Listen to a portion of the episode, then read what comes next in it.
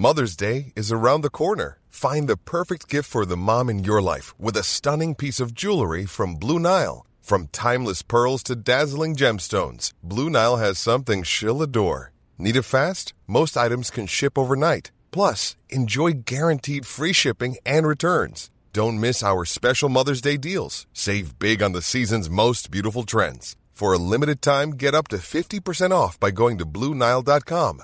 That's Bluenile.com.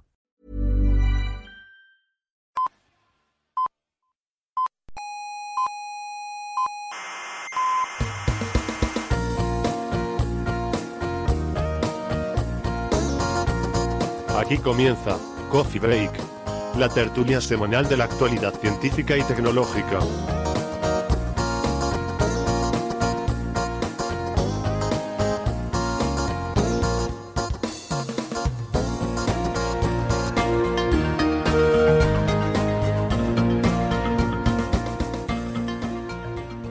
Buenas tardes y bienvenidos a la República Independiente de Señal y Ruido. Si te interesa, solo que hay que tener espíritu crítico, sentido del humor y hablar sin demasiados tapujos.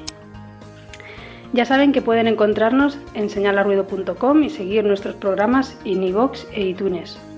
En la página señalirruido.com tienen toda la información para suscribirse o para encontrarnos en las redes sociales y formar parte de nuestra pequeña comunidad. Eh, también saben que pueden seguirnos por Icodendaute Radio en el 91.4 de la frecuencia modulada. Hoy como contertulios tenemos aquí a Héctor Socas y a Bernabé Cedrés. Seguramente ya los conocéis de sobras, son contertulios eh, recurrentes de nuestro programa. Y bueno, bienvenidos una tarde más. Hola, gracias Mariam. Bueno, muchas gracias por invitarme de nuevo, no me lo merezco. Y créanme que sé lo que digo cuando digo que no me lo merezco. Eh, también os quiero presentar a nuestro invitado de hoy, Raúl Abreu. Muy buenas tardes también, Raúl. Buenas tardes. Eh, a él no lo conocéis de nada, bueno, en realidad yo tampoco lo conozco. Eh, Soy aquí el intruso.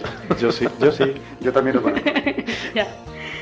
Eh, Raúl es licenciado en astrofísica por la Universidad de La Laguna, como básicamente todos nosotros, eh, pero desde hace 15 años se dedica al mundo empresarial, en particular, eh, bueno, y sobre todo al sector tecnológico, al sector de las comunicaciones, al sector de los móviles, de las startups tecnológicas, de las que tiene una propia, a la intel- inteligencia artificial, al sector de la información en la nube y grandes bases de datos, etc. Eh, y bueno, en particular estos últimos 10 años eh, está llevando a cabo su labor eh, empresarial en- asentado en Hong Kong. Pero apar- apar- aparte de este perfil de negocios, eh, lo que nos dice es que le encanta su lado geek y es un apasionado de la astronomía, O freak. o friki, de la programación y de la biotecnología. Y últimamente, no sé si puedo decirlo, pero diría que está obsesionado con lo que se denomina biohacking, que de alguna manera, no sé si en español podríamos denominarlo biología de andar por casa, biología para todos o Yo cómo lo definirías. biología para frikis. Biología para quitado, Eso da más miedo casi que biología Sí, para- sí. de andar por casa. Debo tener el FBI encima también. Una cosa así. Y bueno, seguro que os apetece un montón eh, que Raúl nos, nos comente un poco cómo es eso de vivir en Hong Kong, en un sitio tan remoto, no solo geográficamente, sino en muchos otros sentidos, o que nos cuente un poco más sobre el biohacking. Pero bueno, yo he pensado que vamos a dejarlo más para el final del programa y así podremos explayarnos eh, todo lo que queramos. Y primero vamos a hablar de algunas de las noticias eh, de, la actualidad, de la actualidad científica. Lo primero de todo que, que me gustaría comentar, y aunque nosotros en general no somos grandes fans de, los, de la rumorología, pero sí que deberíamos hacernos eco, hacernos eco de un rumor que ha surgido en las redes sociales principalmente sobre la posible mm, inminente detección de ondas gravitatorias en un instrumento que se denomina LIGO. La noticia pues aparece en el diario The Guardian a raíz de un tuit que publicó un tal Lawrence M. Krauss en el que, bueno, básicamente confirmaba un rumor que él había oído sobre que se podían haber detectado las ondas gravitatorias y, y decía, pues explícitamente, manténgase al tanto de esto. Entonces, eh, en la entrevista que le hacen el The Guardian, él mismo dice que no tiene ni idea de si el rumor es cierto o no. Y que, bueno, que si no se oye nada de, de esta detector en, en dos meses, pues nada, pues que será falso y se queda tan ancho. Entonces, bueno, quería un poco pediros vuestra opinión sobre esto y que comentaríais Yo algo quisiera empezar con una pequeña puntualización, un poco pedante, es, ¿son gravitatorias o gravitacionales? Pues ni idea. Ese tipo de cosas que te pone a pensar, sí, ondas gravitatorias y tal, pero luego, o son gravitacionales, o valen las dos. Usa el término inglés y ya está, tío. Gravitational waves. Yo, eh, de hecho, creo que esta discusión la hemos, la hemos tenido alguna vez, ¿no? Eh, y de hecho, me da la impresión, en inglés eh, hay diferencia entre los Sí, dos términos. por eso lo porque digo, porque hay diferencia entre los dos. hay una cosa que se llaman gravity waves, que son las ondas en las cuales la fuerza restauradora es la gravedad, por ejemplo, las olas del mar Efectivamente. son ondas de gravedad, y luego están las gravitational waves en inglés, que son estas ondas gravitatorias de las que estamos hablando aquí, que son ondas en el espacio-tiempo, son Claro. ondas... Sí, eh, es un cambio de la métrica del espacio-tiempo. Sí, quizás deberíamos empezar explicando ¿no? lo que son estas Sí, ondas gravitacionales, eh, independientemente de cuál sea el adjetivo para referirse a ellas. Pero son, son una predicción de la relatividad general. De hecho, es la única predicción que todavía no se ha confirmado observacionalmente o experimentalmente de la relatividad general. Y es que, bueno, como sabemos en relatividad, el espacio-tiempo se deforma por la presencia de masas o de energía en general. Entonces, cuando una cosa muy masiva se mueve, pues eso cambia la- esa deformación del espacio-tiempo. Y como bueno, cualquier otro campo, cualquier otro, esa imagen que nos ponen de un tejido, ¿no? Elástico cuando, que se deforma cuando pones una masa, eso al mover una masa eh, produce ondas en ese tejido. Entonces lo mismo ocurriría con el espacio-tiempo, se producen ondas cuando algo muy muy masivo eh, se mueve. Eh, o, o de alguna forma cambia la distribución de masas, ¿no? Lo que pasa es que esas ondas son extremadamente pequeñas, son infinitesimalmente pequeñas y básicamente imposibles de medir. Por lo menos hasta ahora ha sido imposible medirlas. Pero mm, teóricamente deben existir eh, cosas muy violentas y muy energéticas, como por ejemplo el Big Bang, eh, el, el estado inflacionario del universo debe haber generado una gran cantidad de ondas gravitatorias muy potentes. Mm, aquí, por ejemplo, el experimento Quijote que tenemos, uno de sus eh, bueno, una, de las posibilidades que abre este experimento es que quizás algún día se puedan detectar no estas ondas gravitatorias, pero, eh, o gravitacionales, perdón, pero algún, eh, alguna evidencia indirecta ¿no? que dejen esta- estas ondas. Em, pero en general hay otros procesos como el, el choque de agujeros negros, choques de galaxias que deberían estar produciendo estas ondas. Mm, Como digo, es una perturbación del espacio-tiempo en general que se propaga y esto lo que hace es pues, que la distancia entre nosotros, eh, cuando pasa una onda, varía eh, infinitesimalmente, una cantidad muy pequeñita. eh, y, y eso, bueno, pues en principio, como digo, la idea de este experimento LIGO, que se llama, que son las siglas de interferómetro láser para la detección de ondas gravitacionales, en inglés, Laser Interferometer for Gravitational Wave, algo así. No me acuerdo la voz. Observation. Sí, vale, algo así. observation, sí. Algo así. Yeah. Eh, ah, sí, Observatory, mira, sí lo tengo aquí. Observa- observatory, Casi. bueno, Sí. casi. Bueno, el, el LIGO realmente es una instalación que está en Estados Unidos, tiene dos bases, eh, una en el estado de Washington y otra, no recuerdo si en, me parece que en, Luisi- en Luisiana, creo En un recordar. estado del sur, ahora no me preguntes tampoco. Sí, en un estado del sur. Y esto, de hecho, está funcionando desde 2002 y no detectó nada. Y entonces, pues, se se paró para hacerle unas mejoras para aumentar, eh, para hacerlo mucho más potente, mucho más sensible. Estuvo parado muchos años, ¿no? Sí, sí, han estado actualizando toda la tecnología de los detectores y ahora, eh, pues recientemente ha empezado a funcionar de nuevo, ¿no? Entonces, pues, pues nada, esto es un poco el, el, el background del asunto, ¿no? Entonces, justamente ahora está terminando la primera serie de observaciones científicas eh, y lo que ocurre es que desde hace unos meses que ya se han estado haciendo pruebas, pues fue cuando este señor, eh, eh, Lawrence Krauss, sacó un tuit en septiembre diciendo que había oído rumores de que habían detectado algo en estas eh, primeras pruebas. ¿no? ¿Qué, qué sensibilidad se necesita para esto? Porque entiendo que estas ondas, de existir como cualquier onda, aparte de propagarse, también se va como su amplitud va decreciendo, ¿no? Sí, se, se van disipando, claro. Entonces, en nuestra ahora. ¿qué, qué sensibilidad te- habría que tener para detectar algo Yo así? vi una gráfica y ellos están justo en el límite de sensibilidad de detectar esas ondas actualmente, me parece. Sí. No sé cómo lo hacen, sé que tienen un- uno- unas, unas instalaciones de ¿cuánto? ¿cuántos? ¿Cuatro kilómetros de largo o algo así? Es un interferómetro, es un Michelson de 4 kilómetros de largo, Sí, un básicamente. Michelson, sí, señor, efectivamente. Eh, o sea, es el, el- la variación en la distancia sobre estos cuatro kilómetros que se experimentaría al pasar las ondas gravitatorias que ellos esperan ver es muchos órdenes de magnitud más pequeña que un núcleo atómico, por ejemplo, para hacernos una idea. ¿no? Entonces, bueno, es muy complicado, evidentemente. No solo la detección, sino también separar eso de otras fuentes de ruido. eso es lo que iba a preguntar, digo, debe ser una pesadilla eliminar incluso no sé una abeja caminando sí, sí, no, no, yo estaba pensando, debe, vamos debe tener un ruido sí, que... no pensando un conejito saltando yo que sé, porque claro las fuentes que ya tienen detectadas de, mm. ruido que hay pero fuentes aleatorias y cosas así no, bueno, las tienen caracterizadas probablemente. Estoy totalmente de acuerdo contigo. Debe ser complicadísimo aislar el ruido porque, bueno, hace dos semanas eh, hablamos de esto eh, eh, aquí en, en, la tertulia y vamos, yo de hecho dije que, que, me parecía muy difícil, que yo era muy escéptico que se consiguiera detectar esto de tierra por cosas como sismología, por ejemplo, una cosa tan tonta como micro eh, sismología que te puede alterar. Temas aleatorios, básicamente. ¿Cómo, la densidad del aire, las condiciones atmosféricas. Es imposible. que debajo de la corteza tienes un montón de, de, material magmático moviéndose por un lado y para el otro y eso te tiene que estar subiendo y bajando todo el tiempo, aunque tú no lo detectes, pero de, minúsculo. Si estamos hablando de, distancias de tamaño de átomos. A este nivel, a 10 a la menos 20 centímetros, lo por eso, estás hablando de, cosas muy. Claro, pasa que las frecuencias son distintas, ¿no? Es, seguramente.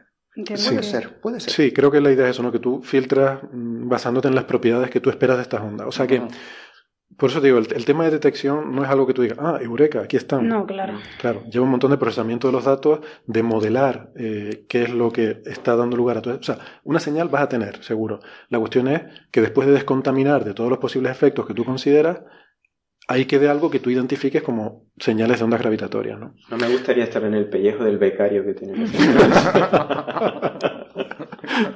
Esta gente tiene unas pipelines de reducción de datos bastante, bastante brutales, ¿no? sí, pero las hacen los becarios. Las hacen los becarios seguramente. Sí, lo sabré yo. Bueno, los becarios se van a quedar en el paro, porque desde que pongan inteligencia artificial ahí.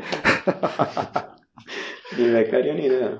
Creo que vamos a hablar de inteligencia artificial más tarde, me parece. Sí, algo. Y, pero hay proyectos también para hacer esto del espacio, ¿no? Yo creo que en el espacio parece más... Eh, no, no, iba a decir más fácil, quizás fácil no es la palabra, pero parecería más factible poderlo hacer del espacio porque ya estás libre de estas perturbaciones eh, que tenemos en la Tierra. ¿no? Sí, pero está el Sol ahí también. No, no, claro, por eso vas a tener problemas en cualquier caso. Pero... No, eh, no sé si me equivoqué. ¿No habían lanzado una misión recientemente para probar las tecnologías que necesitan para hacer eso precisamente? No me acuerdo cómo se llamaba. Eh, una misión, de esa, ¿verdad? Sí, de esa, que era para probar solo las tecnologías de las ondas que tienen que estar, bueno... Sí, porque esto involucra lo que llaman Formation Flight, o sea, satélites que estén en formación, ¿no? Como una... Sí, sí. No me acuerdo el nombre de... Sí, bueno. Bueno, total, que este, este hombre Krauss, eh, que es un, es un, físico teórico y que ha escrito libros eh, de divulgación, eh, algunos bastante exitosos, pues él puso un tuit en septiembre diciendo que había oído un rumor de que se había detectado algo. A todo esto, este hombre no tiene nada que ver, entiendo, con el proyecto, ¿o sí? No solo no tiene nada que ver con el proyecto, sino que él mismo ha dicho que no ha hablado con nadie del proyecto. Ah, ¿y cómo llegó a esa conclusión el señor? Pues lo porque alguien se lo ha dicho. O sea que como mucho la información que él tiene es de segunda mano. Vale. Vamos a ver. ¿Qué el, pasa? el proyecto LIGO es una colaboración de más de mil, o de casi, perdón, es de 900 y pico, casi mil investigadores. Y él no ha hablado con ninguno de estos mil investigadores, los cuales no han dicho nada hasta ahora. Bueno, es un poco la historia del asunto. Eh, y luego, mm, pues nada, ahora recientemente, no sé exactamente cuándo fue, puso otro tuit diciendo, sí, confirmado, el rumor existe. O sea, ojo. Confirmado el rumor. Exacto. Confirmado, es un rumor. Se cubre las espaldas ah, sí, sí, sí. Bueno, eh, entonces es lo que dice y además luego lo puntualiza. Creo, no sé si en The Guardian o en algún otro artículo. Y dice, no, no, yo no sé cómo decirlo más claramente. Lo que he confirmado es, que efectivamente lo, hay un rumor en la comunidad del libro. Bueno, eh, eso es un poco lo que ha hecho saltar la liebre sobre todo este asunto. ¿no? Luego ha habido, por supuesto, muchísimas opiniones. Hay que decir que la detección de ondas gravitatorias sería una revolución. Eh, sería un premio Nobel inminente en los próximos años para el que las detecte. ¿no? Se piensa que están ahí, como digo, es la, única predicción que falta por, por, comprobar de la relatividad general, pero todavía no se han visto. La putada es, que el premio Nobel debería ser para Einstein porque se comprobaría totalmente su, teoría. Lo que pasa es que como está muerto y a los muertos no les dan premios Nobel. Bueno, el del bosón de Higgs pues es compartido entre, entre el señor Higgs y la gente del LHC, ¿no? Digo yo. Sí, claro, pero a Einstein no le van a dar el premio Nobel por, la por el descubrimiento de las ondas gravitacionales. Creo, que estar vivo es un requerimiento para ganar por eso te digo que a los muertos no le dan los premios Nobel. Y menuda gracia le era a él porque el premio Nobel no se lo dieron por la teoría de la relatividad. Sí, no, se lo dieron por otra cosa. Se lo dieron por el efecto fotoeléctrico. El efecto fotoeléctrico, sí. Y sí, sí, yo me pregunto cómo será esto, si tienes que enviar un certificado de estar vivo, para porque es un requisito para ganar el premio Nobel. No sé si en la solicitud tienes que... ¿Y una fotocopia del DNI? no, no vale. Eso no certifica que estés vivo. Ah, eso te vas y te sacas una fe de vida en el ayuntamiento y ya está. Bueno, que nada, que lo del, lo del rumor este, de todas formas, sobre, sobre el tema del higo, em, a mí hay una cosa que me escama de esto, ¿no? Y es que la gente del higo no lo desmiente tampoco, ¿no? Y yo estos días he contactado con alguien, con uno de estos mil investigadores que trabajan en esto, y mm, se ve que están bastante, bastante hartos de, que le llamen y no, no, quieren, no quieren hablar. Y no, no, quiero decir el nombre de esta persona, ¿no? ¿Cómo te habrá contestado el teléfono este hombre? Pues, o sea, no, no quiero poner en ninguna situación incómoda, ¿no? Pero se ve que efectivamente no les gusta hablar del tema, ¿no? Porque la respuesta era que, no, no, mira, esto todo son rumores, no queremos hablar de rumores, el día que haya algo ya se, se publicará por los canales adecuados. O sea, se percibe una cierta tensión Hombre, es que ya ha habido un par de fallos con lo de los neutrinos, con el tema de Bicep 2 y todo esto, están quemados. Claro, con el tema... la gente está, no pueden, la reputación científica. Claro, sí, pero Bicep 2 fue peor incluso, porque se publicó Y bueno, y salió un vídeo y todo de uno de los mm. investigadores yendo al ministerio principal a brindar con champán y todo. Es que... Digo, qué vergüenza. Eso fue grave. Lo de Bicep fue un fiasco muy grande, porque además era también de ondas gravitatorias. Sí, sí, exactamente. Y, y, efectivamente el problema fue el no saber descontaminar bien las señales, ¿no? Sí, lo mismo. O sea, que el becario... Lo que, lo que hablábamos antes, perdón. El becario metió la pata. Eso fue un fiasco muy grande, claro. Otro tan seguido, ¿cuándo fue? ¿En 2013 lo de Bíceps? Eh, no me acuerdo. No, no, no hace demasiado. Fue el año pasado, fue. El año pasado. El año pasado fue. Yo, para mí, todo lo que es del otro día para atrás, ya lo mezclo todo. fue después de lo de los neutrinos, entonces ya... Bueno, lo de los neutrinos lo tomaron un poquito mejor, pero al menos los tíos dijeron, bueno, creemos, si alguien nos puede decir... Eh, sí, pero, tú no haces una rueda de prensa para eso, tío. Bueno.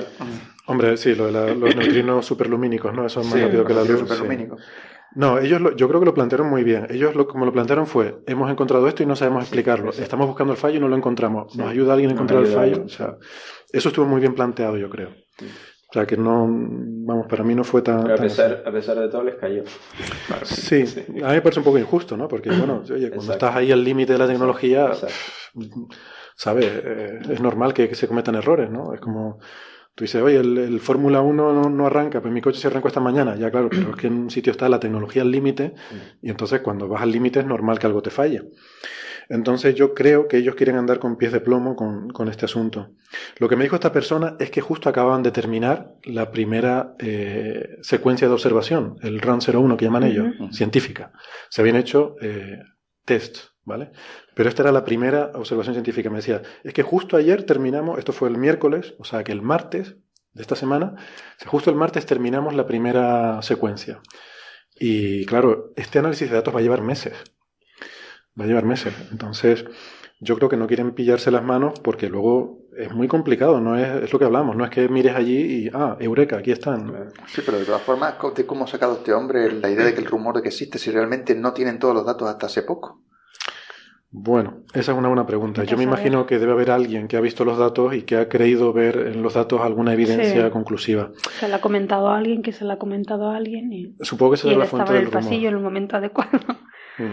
Esa cosa. vamos a ver. alguien saltando así en la sala. no, pero vamos a ver, tú para poder decir estas cosas tienes que tener por lo menos un 5 sigma. Y esto solo se consigue acumulando muchos datos. Muchos datos. Si, si no acabaron de tomar datos hasta hace pocos días, este tipo lo dijo en septiembre, yo supongo que en septiembre tendrían una cantidad limitada de datos para poder decir, limitada, no lo sé, no lo sé. ¿Desde cuándo llevan eh, corriendo el...? Eh, bueno, llevan haciendo pruebas casi un año, no, Pero el, lo que son... el, el de ciencia, ¿desde cuándo vienen haciéndola? No, el de ciencia poco. Pues, mm, no sé, no, no, tengo ahora mismo aquí, no sé si son dos semanas o algo así. ¿Dos semanas? No recuerdo exactamente. Entonces, ¿cómo tenía datos este hombre en septiembre que había... De los test ah, de los, ah, pero eso no vale para nada. De los engineering runs. Hombre, si es muy obvio. Pero, eh, pero vamos a ver, yo no creo que sea muy obvio. Bueno, no sé, a lo mejor no sí. Sabemos. no, no lo sé, pero no tenemos a mí la impresión que me da es que no va a ser muy obvio. A mí ¿eh? hay una cosa. A ver, hay un par de cosas, ¿no? Eh, por un lado y por otro. O sea, por un lado, insisto, esta colaboración son mil investigadores. Por otra parte, nadie lo desmiente tampoco. O sea, yo cuando hablé con esta persona no me dijo, no, mira, eso es una tontería, no le hagas caso. Lo que me dijo fue, no queremos hablar del tema, todavía esto va a llevar tiempo saber qué es lo que hay aquí. O sea, no te dicen que no, ¿vale? Em, y por otra parte, hay, una cosa muy curiosa, ¿no? Que em, lo, lo, comentaba, eh, o sea, hay, un investigador de, de, la Universidad de Pennsylvania State, eh, se llama Sigurdsson, que salió estos días diciendo que, que, hombre, que él no sabe qué hay detrás de este rumor, pero que se ha estado fijando en el AstroPH, el, el servidor este de preprints, donde se ponen los artículos que los, investigadores envían antes de enviarlos a la revista para ser formalmente publicados, se suelen poner en estos servidores para que los colegas pues los vean, den comentarios, es como una forma de prepublicación, ¿no? Cuando tienes un resultado, lo pones ahí para que, bueno, ya quede constancia de que tú has hecho ese trabajo y al mismo tiempo puedes recibir comentarios de otros colegas para mm, presentar, cuando ya lo envíes a la publicación formal, ya envíes un producto mucho mejor, eh, mejor acabado. Entonces, él se ha fijado que en estas últimas semanas ha habido una actividad inusualmente alta de artículos sobre, em, sobre la formación de, agujeros negros binarios, sobre cómo se pueden formar agujeros negros binarios, los cuales eh, predicen casi la misma configuración final, más o menos, salvo detalles, y básicamente acaban sus conclusiones diciendo que nuestro modelo predice que este tipo de cosas tan específicas mm, será probablemente lo primero que observe el LIGO eh, si se llegan a detectar ondas gravitatorias. ¿no? Como que hay algo sospechoso ahí de gente que está enviando papers que de alguna forma intentan eh, pues eh, hacer modelos teóricos de cómo serían esas ondas que detectaría el LIGO. ¿no? Bueno, bueno, pero alguien tiene ahí aquí los, gorritos de papel albal para ponernos en la cabeza. Es, teoría, es, teoría conspiratoria total. ¿no? Incluso hay otro colega suyo, Derek Fox, también de Pennsylvania State, que dice que, que, que trabaja en cosas de ondas gravitacionales y le sorprende porque hay un artículo en particular que hace un estudio teórico sobre ondas gravitacionales en un escenario muy específico, o sea, con unos parámetros muy específicos que dices tú, por qué has escogido ese escenario particular tan, tan específico, ¿no? Dando a entender que quizás estos, em, estos investigadores pues tienen alguna información de, algunas de estas detecciones del LIGO y quieren eh, adelantarse proponiendo escenarios teóricos que expliquen esas cosas. ¿no? Bueno, no lo sé. Es como hace poco el LHC, si se acuerdan, eh, tuvo también esta detección de, de una ah. supuesta partícula todavía no mm. confirmada de lo que puede ser una partícula con cinco veces la masa del bosón de Higgs y tal, e inmediatamente los siguientes días, pero en días, aparecieron un montón de artículos en este servidor también de preprints de eh, teorías que explican eh, eh, cómo se podría formar esta partícula, ¿no? Y dice, ¿cómo es posible que en cuestión de días tú tengas artículos preparados? Eso estaba pensando, no, no es posible, ¿no? Lo cual da a entender que, pues a lo mejor... Sí, que se cuela información. Que se cuela información. Y claro, siendo colaboraciones tan grandes, es normal.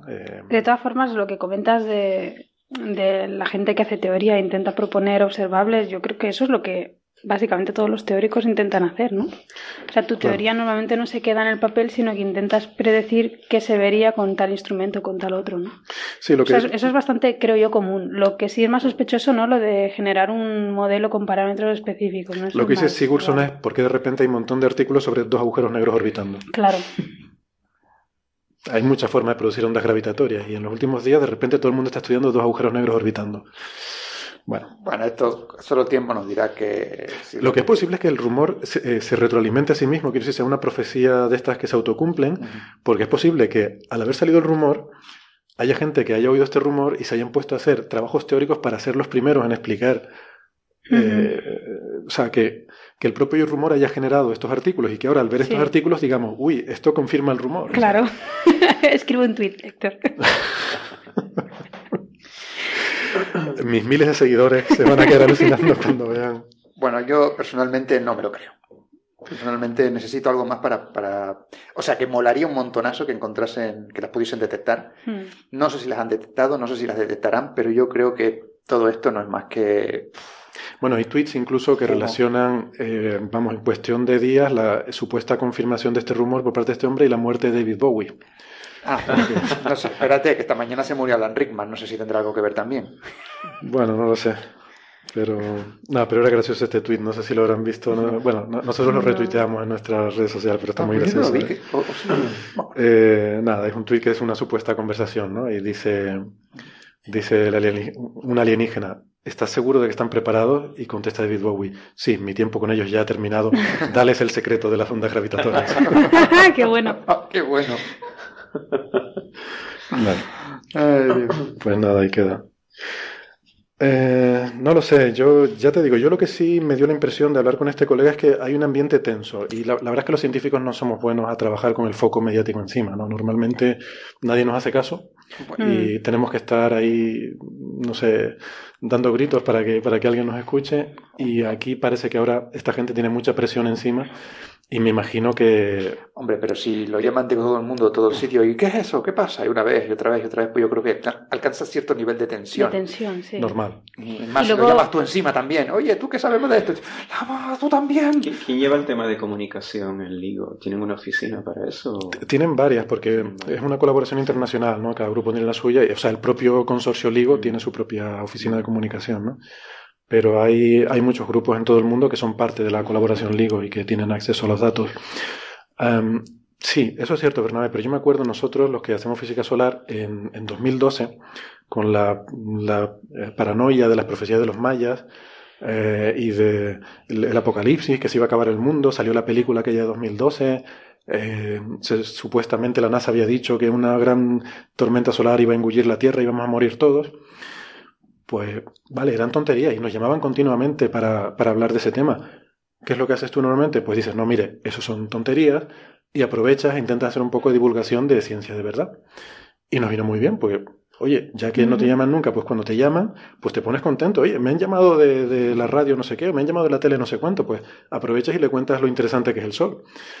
Sin embargo, mm, este caso yo lo veo diferente, ¿no? O sea, yo veo que no, no quieren, o sea, les molesta, ¿no? Les incomoda que, haya tanto interés sobre el tema porque están todavía trabajando en eso. Yo creo que es que me da la impresión de que no están en condiciones ni de confirmar ni de desmentir, ni desmentir Sí, de ah, hecho, estaba yo ahora pensando una cosa que yo no sabía, nos lo ha contado Andrés este mediodía, que aparecer este tipo de, no sé si todos, pero este tipo de, experimentos, eh, hay una gente, no sé quién son, que meten unas señales artificiales. Ah, sí, sí.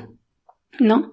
Entonces tú puedes estar detectando una señal, efectivamente, y, una vez dices, vale, detecta una señal, no sabes si esa señal la ha metido a alguien o no. O sea, una manera como de, como de testear de si hubiera una señal, si el instrumento es capaz de demostrártela, ¿no? Ah, y, tu, y tus técnicas de diagnóstico. Es un test ciego, sí. Sí, como un test ciego, ¿no? Ah, esta gente Entonces, claro, hay, hay sí, eh, yo estoy leyendo sobre eso. Ellos el, el protocolo que tienen es, hay tres personas que tienen la capacidad de mover el interferómetro produciendo una señal similar a las ondas gravitatorias. Solo saben esas tres personas. Cuando lo hacen, solo lo saben ellos. Y no lo dicen hasta después de que se ha completado todo el análisis. ¿Vale? Y ya pasó una vez que estaba la gente preparándose para escribir el artículo y le dijeron, no, para el artículo, que esto es una señal que pusimos nosotros, es de mentira. Es una forma de testear la, eh, fiabilidad de, las detecciones y de las medidas que haces de, intentar autoengañarte y ver si eres capaz de autoengañarte. ¿no? Entonces, es verdad, a veces inyectan señales falsas, eh, hombre. Claro, por tipo. Eh, eh, no me extraña entonces que estén con, con, esos pies de plomo, porque no saben claro, si a lo porque no saben. Si hay un doctor por ahí descojón, profesor, perdón, con su barbita blanca y tal, muerto de la risa viendo todo esto. Diciendo, jajaja, moví los espejos. O sea, hasta que no haya terminado el análisis de los datos y se haya obtenido un resultado concluyente, no te dicen si ese resultado lo han producido ellos o no. O sea, es muy. Es bastante macabro. pero claro, pero son solo tres, eh, los tres lo saben cada uno por separado. Los tres lo saben. Vale. No, porque los tres podrían ponerse de acuerdo y decir, sí, vamos a detectar las ondas. Ya no creo que las vamos a detectar. podrían ponerse estas cosas, tipo maquiavélico ya. Lo que pasa es que eh, es lo que hablamos, ¿no? O sea, si metes la pata con esto sería un fiasco muy, muy grande. O sea, tienen que estar muy seguros de... Porque esto tendrá mucha repercusión, claro. Y, venimos del fiasco anterior de bíceps. O sea, que sería doblemente grave. Podrían quedar, desde luego, en bastante mala, bastante mala posición, la verdad. los pobres de bíceps, por una vez que mataron un perro, los llaman mataperros. Hombre. Bueno, yo... Fue grave. Sobre todo por la manera, o sea, por, por la tontería en la que se hizo mal, ¿no? ¿Qué, fue lo que falló? No me acuerdo. Que no habían descontaminado del polvo. La, la, contribución del polvo, ¿no? Algo así. ¿Del polvo en la galaxia? sí, bueno, no sé, sí, supongo. Pues lo peor es que las señales daban precisamente lo que buscaban. sí. Ah, pero eso lo puedo hacer yo perfectamente. Eso, eso, sí. eso lo puede hacer cualquiera. yo que retroalimentar. ¿Qué señal busco? Pues la voy a encontrar. Mm. ¿Entiendes? Pues eh, por eso es un poquito peligroso. Hay que tener mucho cuidado con eso. Hay que ser muy, muy crítico consigo, con uno mismo. Bueno, supongo que por eso tienen este esquema maquiavélico de, los, de los, tres hombres de negro que te mueven. acabas encontrando lo que estás buscando. Vamos a mover un poquito el parámetro este para descontaminar. Y, ay, mira, ¿sabes lo que busco? Yo, me pregunto si la identidad de estos tres tíos que pueden mover el interferómetro es conocida, si los otros saben quién es. Porque, no sé, tendrán que ir con escolta, supongo. Pueden ser la, la gente más odiada de, ese... Me imagino con un gato blanco así acariciando encima de la... Sí, sí, malvado ahí. Bueno. Señal y ruido, eh, la, ciencia es señal y ruido. Exacto, efectivamente. Pues ya ahora quería pasar simplemente un comentario, tampoco para alargarse demasiado, de una noticia que, he visto recientemente sobre la sonda Philae. No sé si os acordáis que hace poquito más de un año, en noviembre de 2014, eh, la misión Rosetta de la ESA aterrizó en el cometa Churyumov-Gerasimenko. Churiguri. Churiguri. Eh, bueno, aterrizó en este cometa la, el aterrizaje de la sonda fue un poco accidentado, pero en el fondo al final fue un éxito. Yo no lo llamo aterrizar, yo lo llamo estamparse. Sí, el estampamiento de, exacto, me encanta la palabra, el estampamiento de la sonda en el cometa.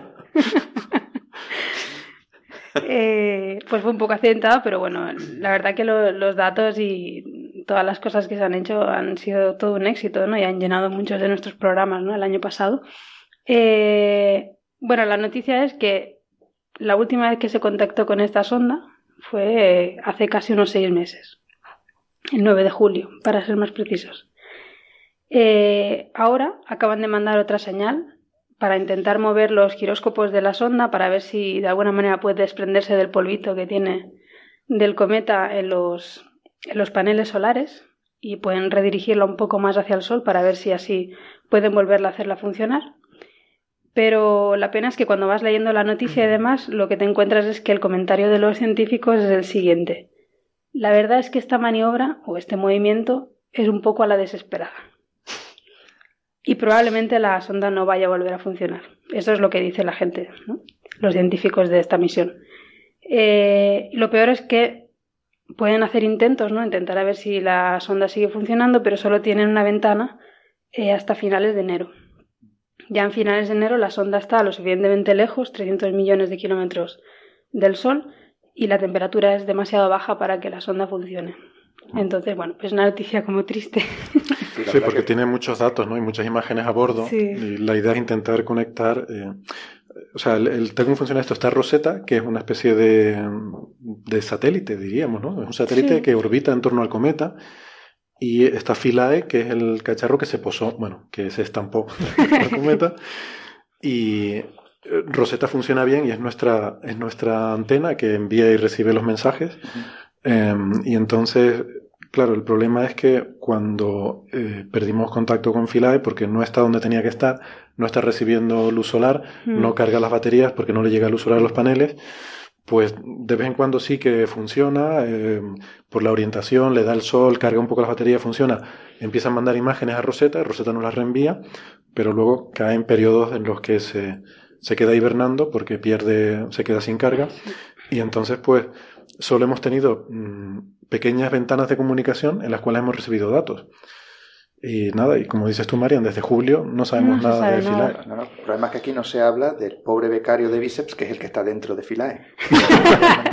el tipo la cagó, la acabó ahí arriba. Es verdad. La última vez que se supo estaba intentando plantar papas en el cometa. vale, esto ha sido una broma, esto no es verdad. No hay, ningún, no hay nadie metido dentro de Filae. ¿eh? Que sepamos. Que sepamos. No sé si habrá algún rumor que te has oído, Bernabé. No lo ponga en Twitter. Bueno, bueno, vamos a ponernos serio. Bueno, es que estaba intentándose la gracia porque como esto era muy triste, como han, estado los de, han estado los de la ESA con su dibujito de, de ahí qué bonito, qué filae, con el mochilita saltando y luego te pones, sí, ¿verdad? se va a morir. Le coges cariño. Sí, le coges cariño y luego te piensas, se va a morir. y allí yéndose para allá. Ah, quiero decir que en cualquier caso hemos aprendido mucho, ¿no? hemos sacado imágenes alucinantes, datos. Aunque al respecto, la verdad que la ESA se lo ha montado mal, porque han restringido las imágenes impactantes simplemente por miedo a que alguien saque conclusiones antes que ellos. En cuanto, y eso me parece fatal, porque tú ves las imágenes que ha sacado el equipo Sirius, me parece que es, ¿no? El nombre de la cámara esta de alta resolución. Pues, bueno, ves las imágenes que han sacado después de meses y son espectaculares, pero las mantienen, o sea, la política que tienen de retención. Y, y vamos, entiendo yo que eso está pagado por los contribuyentes y, y, eso me parece fatal. O sea, los contribuyentes pagan para que los científicos hagan algo y, no compartirlo con la sociedad cuando puede. O sea, ya, ya solo que las imágenes son breathtaking, como dices, alucinante, no sé. y, y, tenerlas así con cuentagotas, había un montón de gente que está súper mosqueada con eso. Creo que la NASA tiene, tiene la obligación de hacer públicas sus imágenes. En un día, me parece. En un día, sí, sí, pues, así, no sé, tiene depende de cuál Pero tiene sentido. Eh, es lógico. yo creo que esa es la obligación y me parece que la ESA debería tener esa obligación. Yo no sabía que no era así. no, no, no, no, pero, son meses además. O sea, creo que son seis meses. hay, hay, un debate siempre con esto, ¿no? En, en, la comunidad científica. Es el periodo de lo que se llama de datos propietarios. Creo que es una mala traducción. Los datos no son propietarios de nada. La gente es la que es propietaria de los datos. O sea, lo que se llama en inglés proprietary data, ¿no? Eh, eh, el debate es el siguiente. Yo estoy de acuerdo con ustedes, ¿eh? que yo, yo soy muy fan de la política de datos abiertos, de código abierto y de todo abierto inmediatamente. ¿Cuál es el argumento del otro lado? Meterse a hacer un bicho de esto es dedicarte a eso. O sea, un científico que se meta a hacer un instrumento para un satélite o para cualquier otra cosa, para hacer un telescopio, para hacer instrumentos basados en tierra, es dedicar un montón de años de tu vida, en el caso de una misión espacial pueden ser 20 años fácilmente, que estás dedicado exclusivamente a hacer eso. Durante ese tiempo no estás publicando, no estás haciendo currículum, no estás haciendo investigación, estás ahí con un destornillador en un laboratorio. Entonces, esto se hace para que la gente que ha dedicado ese tiempo a hacer eso, una vez que se lanza el satélite, son los primeros en tener acceso a esos datos y tienen un periodo de tiempo de exclusividad en el cual ellos pueden explotar los datos y ser los primeros en hacer la ciencia con eso y sacar sus publicaciones, ser los primeros en, hacer esa investigación. Mm, porque si no, entonces mm, nadie se pondría a hacer instrumentos, todo el mundo mm, esperaría que lo hagan otros y cuando esté el instrumento hecho, pues yo uso los datos y tal. Es, es el argumento y es entendible. Yo creo de todas formas estoy de acuerdo con ustedes, debería ser público inmediatamente, porque hay más ventajas que inconvenientes en que los datos sean públicos. Y no pueden sacar las imágenes en JP, por ejemplo, que eso es... Eso sí. Eso no sirve. Sí, eso no sirve para nada. o sea, vale, puedes ver algún tipo de estructura y tal, pero no son imágenes científicas, es decir, simplemente de alguna manera... Imágenes para el público. Claro, para el público. no, pero incluso las científicas, yo, yo, creo que las científicas se deben hacer públicas también muy rápido. Ya, pero bueno, digamos que si quieres darle un margen, al menos sacar imágenes JPG o cualquier cosa que no tiene ningún tipo de valor científico, pero que atrae lo que es el, resto de la sociedad. Sí, ya te digo, lo habitual en, muchos casos suele ser un periodo de seis meses, que bueno, tampoco es tanto. Eh, bueno, a, mí, a mí me cabreó bastante, la Sí, sí, no, a mí tampoco cuando me gusta. Ves, cuando ves la primera imagen dices, increíble, ¿no? Y, y, solo tienes esa imagen y sabes que hay mil imágenes más que... Mm. Sí, las podrían sacar imágenes para, digamos, para el público en general, que además te ayudan a promocionar. incluso las científicas, Héctor, lo que has dicho mm. es lo que se suele decir, pero cuando lo piensas, a ver, la gente que construye un instrumento eh, le gusta, su reto es construir ese instrumento. Posiblemente su reto no sea hacer la ciencia con ese instrumento.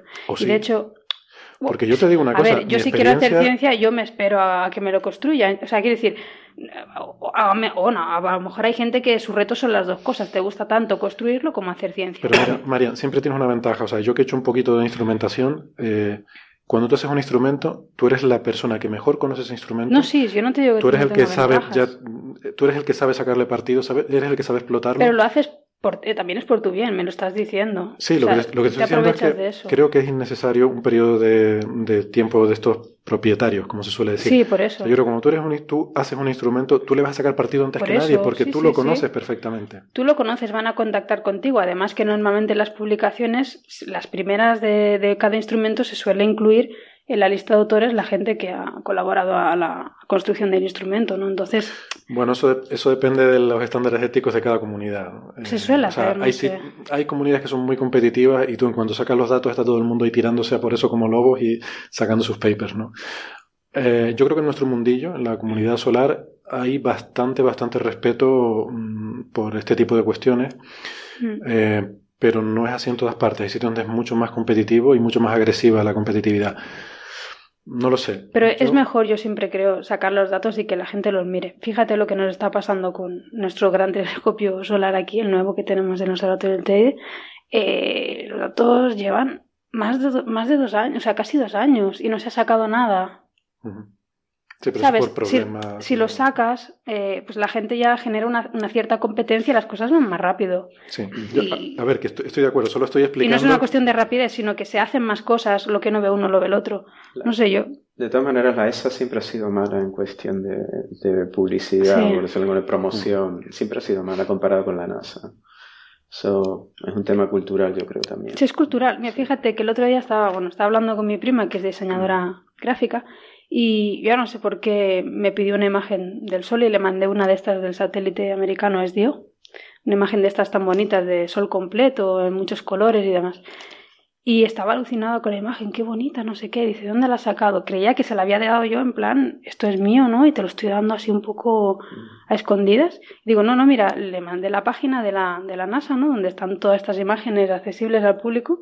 Y me dice, ah, pero esto pero esto, es para el público general, esto lo puedo yo bajar y los vídeos y todo. yo, sí, sí, o sea, es una cuestión cultural. Yo creo que también estamos acostumbrados a, a que esto no se haga. Decía, una vez teníamos esta conversación y Javier Licandro nos decía que él creía que había una diferencia fundamental y es que NASA tiene que ir todos los años a pelearse en el Congreso de Estados Unidos eh, por, su, por su presupuesto. Eh, mientras que esa pues tiene prácticamente un presupuesto garantizado, que no depende, no depende de la opinión pública. O sea, en Estados Unidos, para bien o para mal, tiene sus ventajas y sus inconvenientes, todo depende de la opinión pública. Entonces, la agencia espacial, o sea, todos los centros de investigación y NASA en particular, tienen que venderse mucho, tienen que generar un apoyo en la opinión pública muy grande para que lleguen ellos al Congreso y les den dinero. Es, así de sencillo. Em, entonces hay una diferencia de mentalidad ahí. En fin, bueno, total. Que adiós, Filae. que te vaya bien por los confines del universo. Eh, y bueno, ya vamos a pasar a, a la última parte. Y que si bien no nos gusta demasiado la rumorología, la verdad que los cotilleos nos encantan. No, nosotros, yo cotilleo, no sé Así que bueno, yo pensaba primero empezar preguntándote, Raúl, ¿cómo es eso de cambiar el mundo de la física de, de la carrera de físicas por el mundo empresarial, en particular el tecnológico, claro. Bueno, antes de responder a eso, quería agradecer que me tengáis aquí hoy, eh, porque, bueno, es, es bastante no, precioso gracias, estar gracias a ti por venir expresamente a Hong Kong aquí, nada más que para, este programa. Exactamente. Pero bueno, gracias al IAC por pagarme el billete. ah, no, eso lo estaba soñando. Esa parte la vas a tener que cortar, ¿eh? No nos metas en un lío que luego cuando, llamemos a José nos va a empezar a pedir dinero. Es, broma, es broma. Va a decir, si a qué le pagaste el billete, a mí me vas a pagar en billetes también. es broma, es broma. No, bueno, pues eso, muchas gracias. Sobre todo estar con gente de vuestro calibre. Perdón. Y bueno. Se eh, refería a Héctor y a mí, claramente. Ah, claro, verdad. Tienes razón, Marian. Qué pena, no me había dado cuenta. Y bueno, contestando a tu pregunta, se puede decir eh, de una manera clara y directa, es porque no te queda otra, básicamente. Eh, el tema de, bueno, yo, yo estudié astrofísica, bueno, empecé a estudiar telecomunicaciones por el tema de, bueno, la salida laboral ¿no? en esa época, pero al final a uno le tira pues lo que le gusta, ¿no? Mm. Y, aquí en Canarias pues tenemos mucho, hay mucho friki que le encanta la astronomía porque tenemos unos cielos espectaculares que los echo de menos muchísimo en Hong Kong porque allí no se ve nada. Y, bueno, pues te entra el gusanillo de, de, aprender más, ¿no? Y por eso uh, nos metemos en astrofísica. Pero claro, es, eh, es un, un sector hipercompetitivo y no te vale ser solamente listo, tienes que ser más allá que eso, ¿no? Ah, incluso siendo hiperlisto, pues tienes que tener alineados los astros, siempre, nunca mejor dicho, para, para poder optar a ese mundo. Entonces, bueno, yo empecé un poco en ese mundo con una tesina, luego con un proyecto, una beca aquí del IAC, Y, pero bueno, me di cuenta que, sí, que podía estar un poco expuesto al mundo ese, pero que a la larga podría, podría sufrir mucho, ¿no? Y, y a la vez, pues bueno, me, me interesan mil cosas, ¿no? Eh, y, y, bueno, opté por, bueno, la preparación de física yo creo que es fundamental, te permite hacer de todo, eres eh, multidisciplinar de alguna manera. y, y bueno, había áreas que me interesaban eh, en el tema de, de, telecomunicaciones, en el tema de tecnología y, y un poco, claro, uh, cuando tienes un perfil que es solamente física, pues para entrar en ese mundo necesitas complementarlo con algo más, ¿no? Y es cuando pues, me metí un poco en tema de, de, negocios, administración de empresas, un poco para completar mm. el perfil. Y bueno, a partir de ahí, pues eh, tuve suerte en el sentido que en ese momento, cuando me metí en, esa, eh, digamos, en esa industria, era justo cuando empezaba el tema de, del, del el, bubble burst de, Internet fuera 99, 2000, pero bueno, estaban todavía contratando y había, necesitaban mucha gente. Y, y bueno, empecé, entré en, en, Lucent Technologies, que ahora es Alcatel Lucent, y, bueno, y a partir de ahí pues ya, digamos que, que te expandes, ¿no? Creas una red de contactos, trabajas en diferentes tipos de eh, proyectos, eh, diferentes tipos de, de, roles y, bueno, y un poco tuve la suerte de, conocer a gente que había montado su propia startup en París um, en, un tema de, software para móviles y luego de ahí me, mandaron a, Asia y bueno, el resto es historia. ¿Y ahí te quedaste? Sí, um, es, un, sitio muy particular, ahí uh, es un ambiente súper emprendedor, uh, porque claro, a mucha gente no le queda más remedio, o sea, no, no hay un colchón digamos aquí, que te permita vivir sin hacer nada. Entonces la gente tiene mucho en su DNA, en su ADN y en su, y en su cabeza el, el, el, crear cosas. Ya sean empresas de lo que sea, de fabricación de juguetes a empresas tecnológicas. Y bueno, eh, la, la, mayor parte de la humanidad vive en ese continente y eso obviamente a las empresas pues les atrae, ¿no? Entonces, bueno, oportunidades hay miles, en muchos sectores. Tecnología, biotecnología, comercio. Eh. ¿Tú, dirías que para un, eh, un, recién licenciado en física, vamos a pensar en la gente joven que está ahora mismo en la facultad, que se licencia en una facultad de física, que tiene interés en mm. ciencia y tiene interés en tecnología, ¿crees que hay más salidas eh, laborables en, en Asia, en Hong Kong, en Singapur, en Corea, de las que podrían encontrar en Europa? Yo creo que si realmente es que el, el, tema de Asia también tiene que ver con el estilo de vida que quieras llevar también. Ah, yo creo que si solo te interesa el tema tecnológico y estás solamente obsesionado con tu trabajo en el tema tecnológico, yo creo que Estados Unidos, por ejemplo, es un, desde luego que es un mejor sitio, ¿no? irte a Silicon Valley. El tema es que... Pero en cuanto a oportunidades, digo. Sí, en oportunidades. O sea, Asia tiene muchas, pero Estados Unidos, si tienes la posibilidad de, de, de vivir allí y que tengas un visado y tal, vamos, estás en el lugar eh, indicado en cuanto a tecnología. Tecnología me refiero a software, a biotecnología, aeroespacial, bueno, todo, todo el tema, ¿no? Eh, Asia lo que tiene es muchas oportunidades en cuanto a diversidad desde el punto de vista empresarial. Y, y es el mercado target, el mercado objetivo de, de muchas empresas, por, por, lo que acabo de decir, porque es que hay, mucha gente, hay mucha gente ¿no? Uh, aunque claro, ahí también hay un efecto un poco... Um, o sea, la gente se, deja llevar un poco por lo que es el mercado chino, creyendo, o sea, hablando del mercado chino, creyendo que, que es la panacea y no lo es. ¿no? Pero sí, bueno, contestando a tu pregunta, uh, vamos, yo creo que Estados Unidos es el, el, sitio objetivo para la gente que quiera uh, meterse en tecnología. Desde luego que Europa tiene, pero el problema de nuevo es la cultura. En, Estados Unidos, como lo sabéis vosotros muy bien, eh, el, el, el, el, fracasar, entre comillas, no está mal visto. En Europa, a la mínima que fallas, ya tienes a todo el mundo encima diciendo, te lo dije, te lo dije. o sea, es que en ese aspecto sí. Pero, pero claro, es el estilo de vida, ¿no? Eh, a mí Asia me parece increíble. Es súper exótico. Y si te gusta un ambiente muy dinámico, muy no sé, no aburrido, pues yo creo que es un sitio impresionante. Y bueno, luego tienes Japón, que, que es otro mundo aparte que Bernabé. Raúl está ahora mismo mirando a Bernabé. Sí. porque... Sí, y que es... Guacaranay, Guacaranay. Eh, y es la meca. eh, Japón es la meca. Bernabé es muy fan de la cultura japonesa y de todo. Es ¿cuándo, cuándo? No. Yo desde Nunca. que te conocí. Pero- Hay- hay una vamos a ver, palabra- Dejen de levantar falso testimonio, hagan favor. Es un rumor solamente. Es un rumor. Sí, puedo confirmar que es un rumor. Lo ponemos en Twitter después. Hay una palabra como ja- japanófilo o algo así, igual que hay anglófilo, Ay, pues no francófilo, y no sé, no, no hay nada de eso. Que- que- yo sepa algunas cosas Bueno. de la cultura japonesa, que haya conocido a muchos japoneses y que haya estado viviendo en Japón, no tiene Sí. nada que ver con esto. ¿Cu- ¿Cuánto tiempo estuviste? Pues no mucho, estuve. ¿No? No, ¿Tú no. no estuviste más de un año. No, que va, que va, fueron dos meses o así, creo Ah, sí. recordar. Fue poquito, fue poquito. No. Lo que pasa No, ha cuenta tantas relación- cosas que parece que... Bueno, yo me acuerdo- relación a distancia. Yo me acuerdo que la cara cuando volvió, vamos, era... Sí, Estaba privado, estuvo privado, yo creo que estabas en una nube. Los ojos se le habían puesto así como achinados también. Eso es racismo. No, Eh, eh, sí. no, solo es- so- no. Eh, constatar una diferencia solo es racismo si la considera en forma negativa.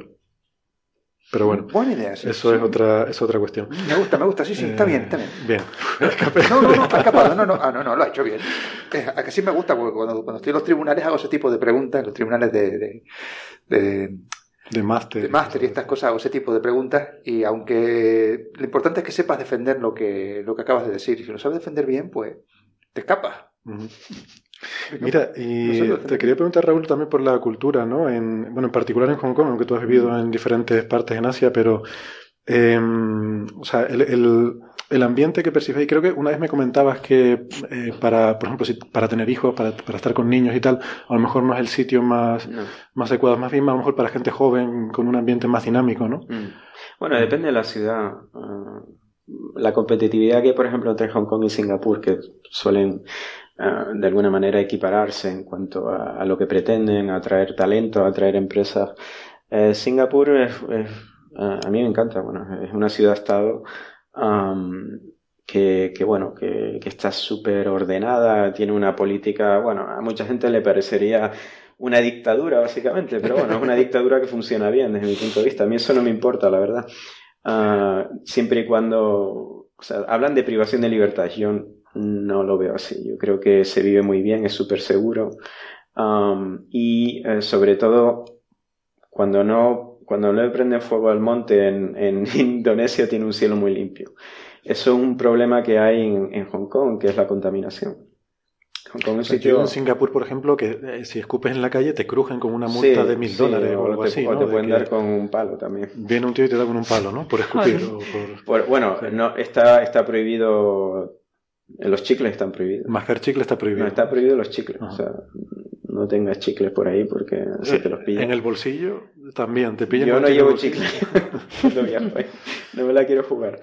Um, pero sí, Singapur es más para familias. Hong Kong, hay muchos amigos que, que tengo se han ido de Hong Kong porque desde que han tenido niños, um, bueno, empiezan a tener problemas respiratorios y, o sea, Por la Sí. contaminación. Sí, sí, la eh, y, y va cada vez peor. Yo llevo viviendo allí 10 años y he visto la diferencia entre cuando llegué y ahora.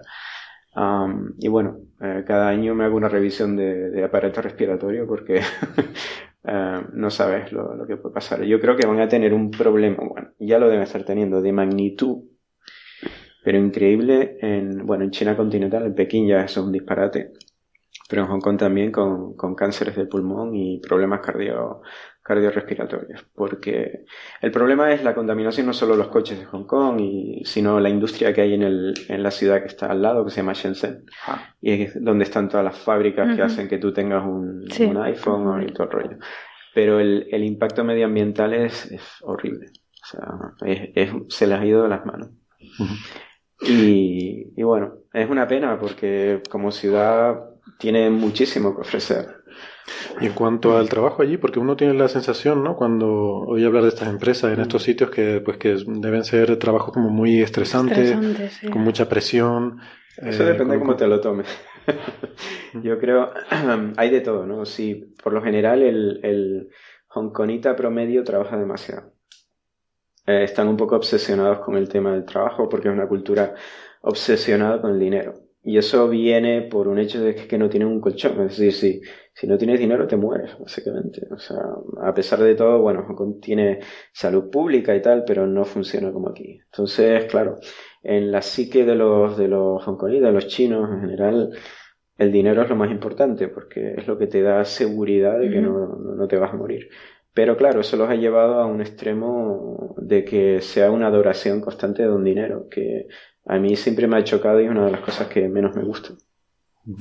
Ah, y eso hace que la gente no se preocupe de otras áreas que yo creo que son fundamentales, como la cultura, pero la cultura bien entendida, no solo tocar el piano para hacer un show off con, con mis vecinos, ¿no? Ah, la cultura bien entendida, la, la ciencia en general y, y, bueno. El puñetero medio ambiente. Exactamente. Ah, sí, es, yo creo que es una cultura muy cortoplacista. Sí, pero lo importante es tener dinero para curarte el cáncer de pulmón, ¿no? Claro. Sí, bueno. Eh, yo creo que el cáncer de pulmón el dinero no te lo cura, ¿eh?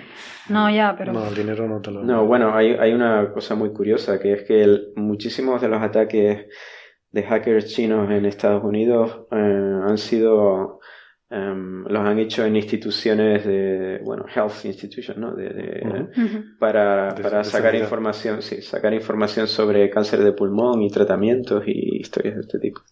Curioso. Sí, sí, porque, porque es que, o sea, yo, yo creo que, vamos a ver, las cifras las van a mantener en secreto, pero si eso saliese a la luz. No sería terrible. ¿Tú crees que habría más cáncer de pulmón debido a la contaminación que debido a la wifi? vamos a ver, vamos a ver, vamos a ver. Ese tipo de preguntas es que no te las voy a tolerar. ¿eh? Es que no te las voy a tolerar ese tipo de Todo el mundo sabe que la wifi da cáncer de piel. y te deja ciego también. Ah, no, yo pensé que te dejaba ciego era otra cosa. Vamos a cambiar de tema. Bueno, bueno. Si cambiamos de temas a una de tus últimas sesiones que me han comentado, eh, que es lo que se denomina biohacking. Sí. yo por el nombre, pues más o menos entiendo que es básicamente llevar la mentalidad de un hacker informático, es decir, código libre, eh, modificar códigos para darle nuevas utilidades y demás, pero aplicado a, en este caso a la vida, ¿no? Yo, yo, creo, bueno, yo creo que el concepto es muy personal y hay grupos que lo ven de diferente manera. Yo, yo te voy a dar mi perspectiva. Em, el tema de biohacking yo creo que es importante desde el punto de vista si um, estás de alguna manera interesado en tener el control de tu propia salud. Y para eso es como todo. O sea, si tú quieres tener un coche que es eficiente, tienes que conocer la máquina. Tu cuerpo es lo mismo, tienes que conocer tu cuerpo y la, manera de conocer tu cuerpo es ir a lo que es lo fundamental, que es tu software, que es el ADN. Eh, entonces, bueno, eh, hay mucha gente en, terreno científico, en, terreno técnico, que, bueno, que, aplican lo que han aprendido en esos terrenos para poder de alguna manera hacer lo que hacen grandes eh, organizaciones con muchos recursos, pero a nivel amateur. Para poder entender, por ejemplo, bueno, ah, cómo poder hacer una secuenciación de tu ADN, eh, cómo poder hacer una secuenciación de lo que es eh, pues, pues el ADN de las bacterias que tienes en tu intestino, que de alguna manera tienen un impacto, y cada vez se está viendo que, hay más indicios que tienen un impacto total en tu salud. Y, y ese es un poco el espíritu de, de los biohackers. Eh, quieren realmente decir, bueno, yo no quiero que una, una empresa controle lo que es el acceso a medicinas o lo que es el acceso a la información. Yo quiero de alguna manera también poder hacer lo mismo y ver si es posible hacer lo mismo con menos recursos, que en muchos casos no, no, es posible. Pero, pero bueno, yo, creo que ese es el, principal motivador. Bueno, y aparte, pues... Pero esto es un movimiento reciente, ¿verdad? Lo del biohacking. yo creo que eh, el movimiento apareció con la gente que trabajaba en ese mismo terreno, pero Ah, luego llegaba a su casa y quería hacer haciendo fricadas, básicamente. Y un poco planteándose, bueno, puedo, en vez de gastarme 100 mil dólares en esta máquina, puedo hacer una máquina que haga lo mismo. ¿no? Y, yo creo que así es como comenzó. Pero, esto es gente con medios caseros, pueden, por ejemplo, secuenciar su ADN. Eh, bueno, eso, ya no, pero, pero eh, pueden hacer, por ejemplo, eh, tipos de reacciones para replicar. perdona, para replicar ADN y de ahí poder, por ejemplo, determinar en una muestra, poder determinar si hay un virus específico, una proteína específica. Esos, son, ah. esos son, digamos, los, los, experimentos básicos. Hacerlo tú en tu casa. Sí, hacerlo en tu casa. Y, y bueno, y ahora um, habéis oído hablar de, están en las noticias todo el rato, de, una nueva técnica que se ha descubierto, bueno, que se llevaba ya pensando que, eh, que podía ser válida para editar el ADN directamente en células vivas, lo que se llama CRISPR-Cas9. Eh, bueno, pues es una técnica que, que básicamente es, una proteína que es fácil de... La, puedes crear tú básicamente con cuatro cosas y que permite eh, tú le dices qué tipo de secuencia quieres que, en, el ADN de una célula, por ejemplo, encuentre, la recorte y la cambie por otro tipo de, ADN. Es decir, es edición, es cut and paste, eh, corte y pega de, ADN. es una proteína, a ver si te entiendo, es una proteína que tú la inyectas en una célula. Ahí está el problema, el, método de delivery method, ¿no? El, sí, cómo ponerla. Pero bueno, supongamos que llega al núcleo de una célula y o sea, va pasando por, eh, por tus cromosomas o lo que sea, y cuando encuentra el pedazo que tú le has dicho. O sea, en, el ADN, cuando encuentra el pedazo que tú realmente. O sea, el, pedazo viene dado por una secuencia de, de, ARN. Entonces tú dices, bueno, yo quiero que encuentre este, este gen específico, o dentro de este gen específico, esta secuencia específica.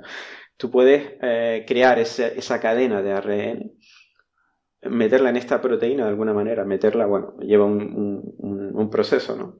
Y esa proteína, luego, cuando llega a lo que es al, ambiente celular, es capaz de, ir a lo que es la, al ADN, encontrarla, cortarla y luego con otra técnica modificarla. Es decir, puedes cambiar un, puedes cambiar un gen. O sea, cambias un pedazo de ADN por otro. Uy, pero eso es muy peligroso, ¿eh? ¿eh? Sí, pero probablemente nos va a ayudar a curar el cáncer, a curar el SIDA, a curar todo. Sí, no, no digo que no. O sea, Con lo cual se podrá vivir en Hong Kong perfectamente. No, pero sí, sí, sí, es fantástico, pero me refiero yo que eh, hasta ahora estaba de acuerdo contigo, pero eso no debería estar en manos de, todo el mundo. Eh,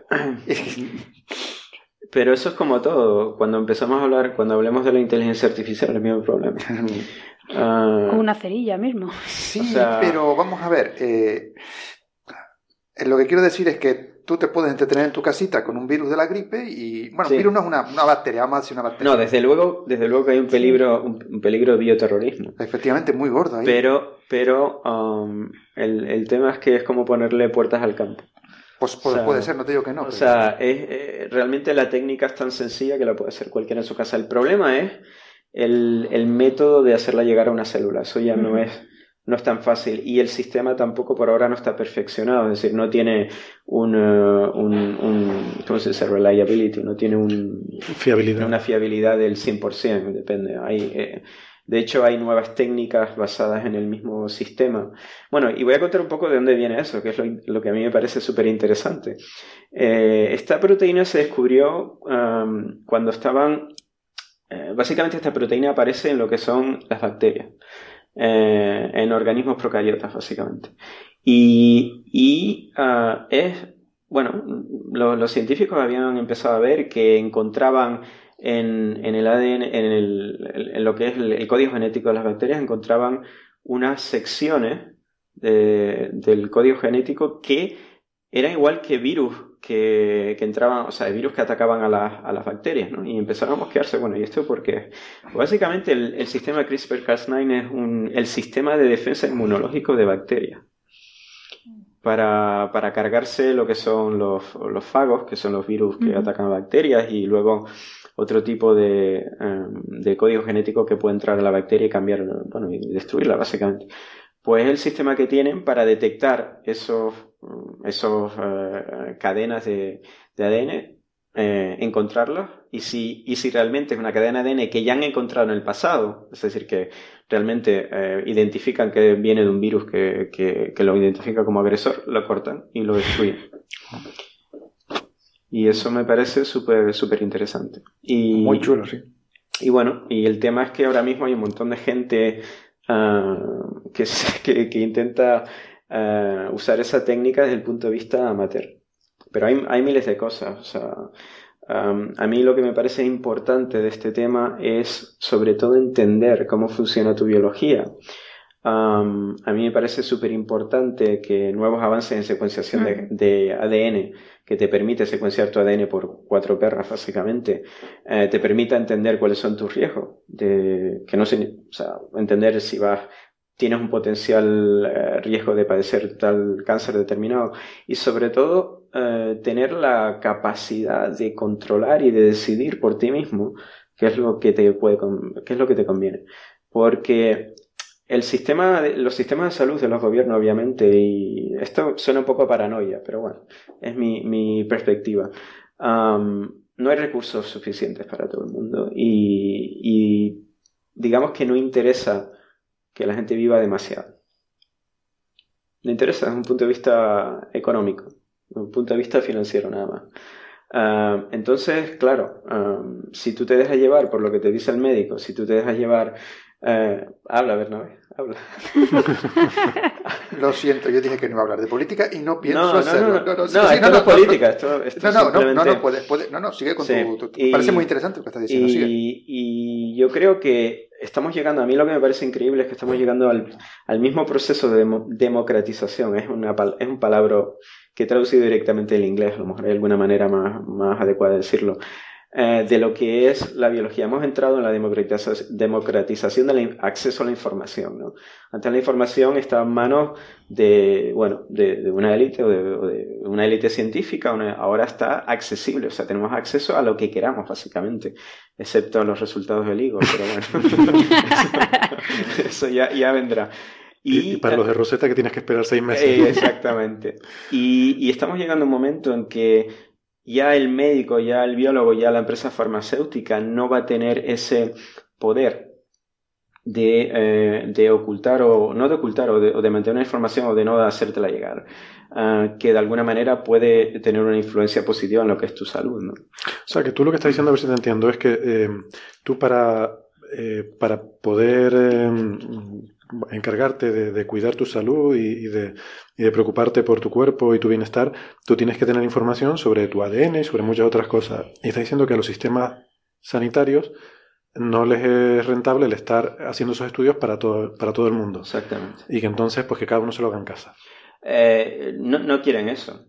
Es la, impresión que me da a mí. O sea, vamos a ver, es que es el, yo creo que se trata de una situación parecida a lo que pasó, es una comparación un poco rara, pero a lo que pasó cuando llegó la revolución digital al mundo de la música. O sea, se les acabó el choque. Directamente el modelo de negocio se, se les, se, se, se los cargó básicamente. Y aquí es un poco lo mismo. Es decir, cuando tienes medicamentos que valen una pasta, que bueno, que yo entiendo que, lo que es la investigación que hay detrás cuesta muchísimo. Pero por otro lado, eh, a mí hay una cosa que me sorprende. Eh, yo, por ejemplo, hace poco quería comprarme un, lo que es un termo para hacer la, reacción de la polimerasa en cadena, que es básicamente una reacción para poder eh, clonar ADN y, conseguir cantidades ingentes de un ADN determinado para poder analizarlo posteriormente. Que eso no lo querías hacer tú para tu empresa, tú lo querías para tener no, tu para casa, mí, para, jugar con sí, eso. Sí, para jugar, para entender cómo, bueno, pues cómo los biólogos eh, trabajan, los, la gente en biotecnología trabaja, es decir, entender los procesos para luego un poco eh, tener lo que es las herramientas y el conocimiento para ir a cosas más, más importantes. Y eh, bueno, pues pedí un presupuesto a una empresa típica que se encarga de eso. Y, los tíos me querían cobrar 4.000 euros por un cacharro que es un termo.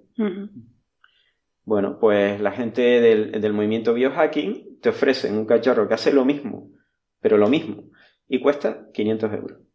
Entonces, a mí eso me dice algo, es decir, eh, se están aprovechando de que, eh, digamos, la tecnología y el conocimiento están en manos de, de, empresas que, que, bueno, que le sacan mucho partido, pero demasiado.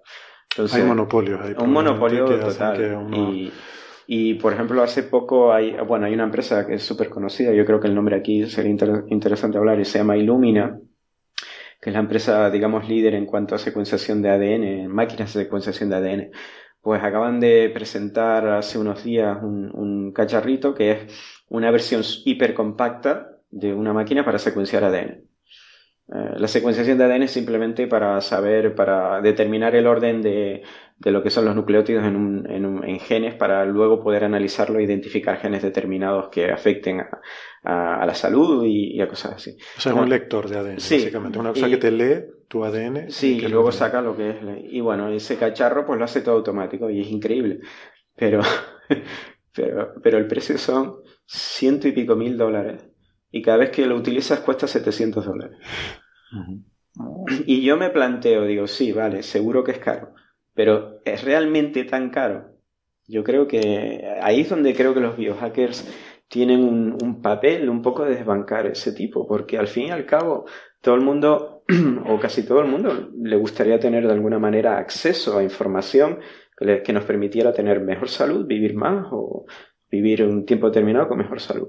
Y yo me di cuenta que ahí, bueno, eh, voy a hablar de, una cosa en particular que me ocurrió hace poco. Ah, hay un test, eh, bueno, es una empresa que se dedica a secuenciar tu ADN que se llama 23andMe, 23andMe.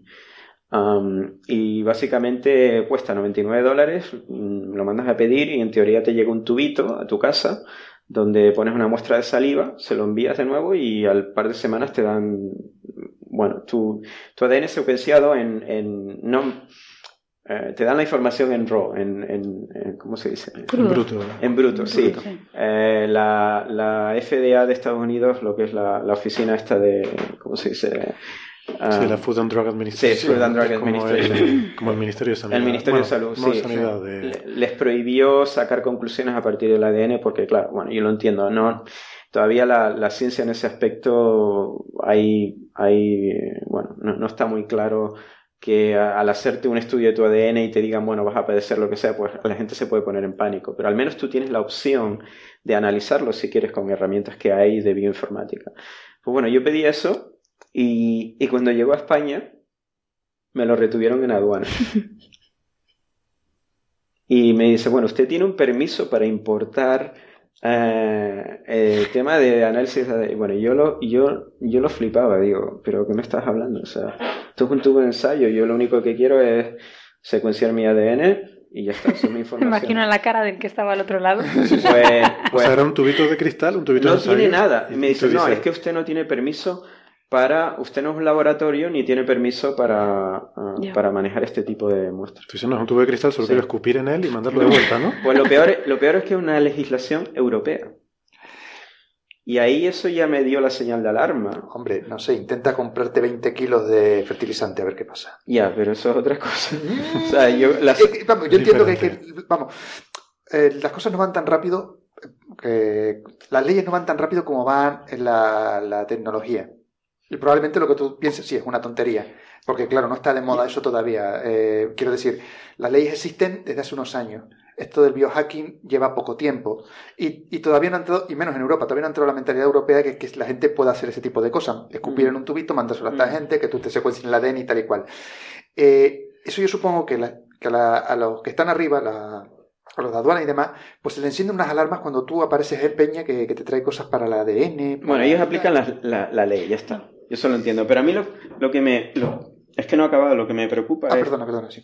O sea, lo que me parece raro es que tú puedes pedir ese análisis a través de un laboratorio y te van a clavar una pasta. O sea, o sea en vez de 99 dólares te va a costar 500 euros o 1000 euros.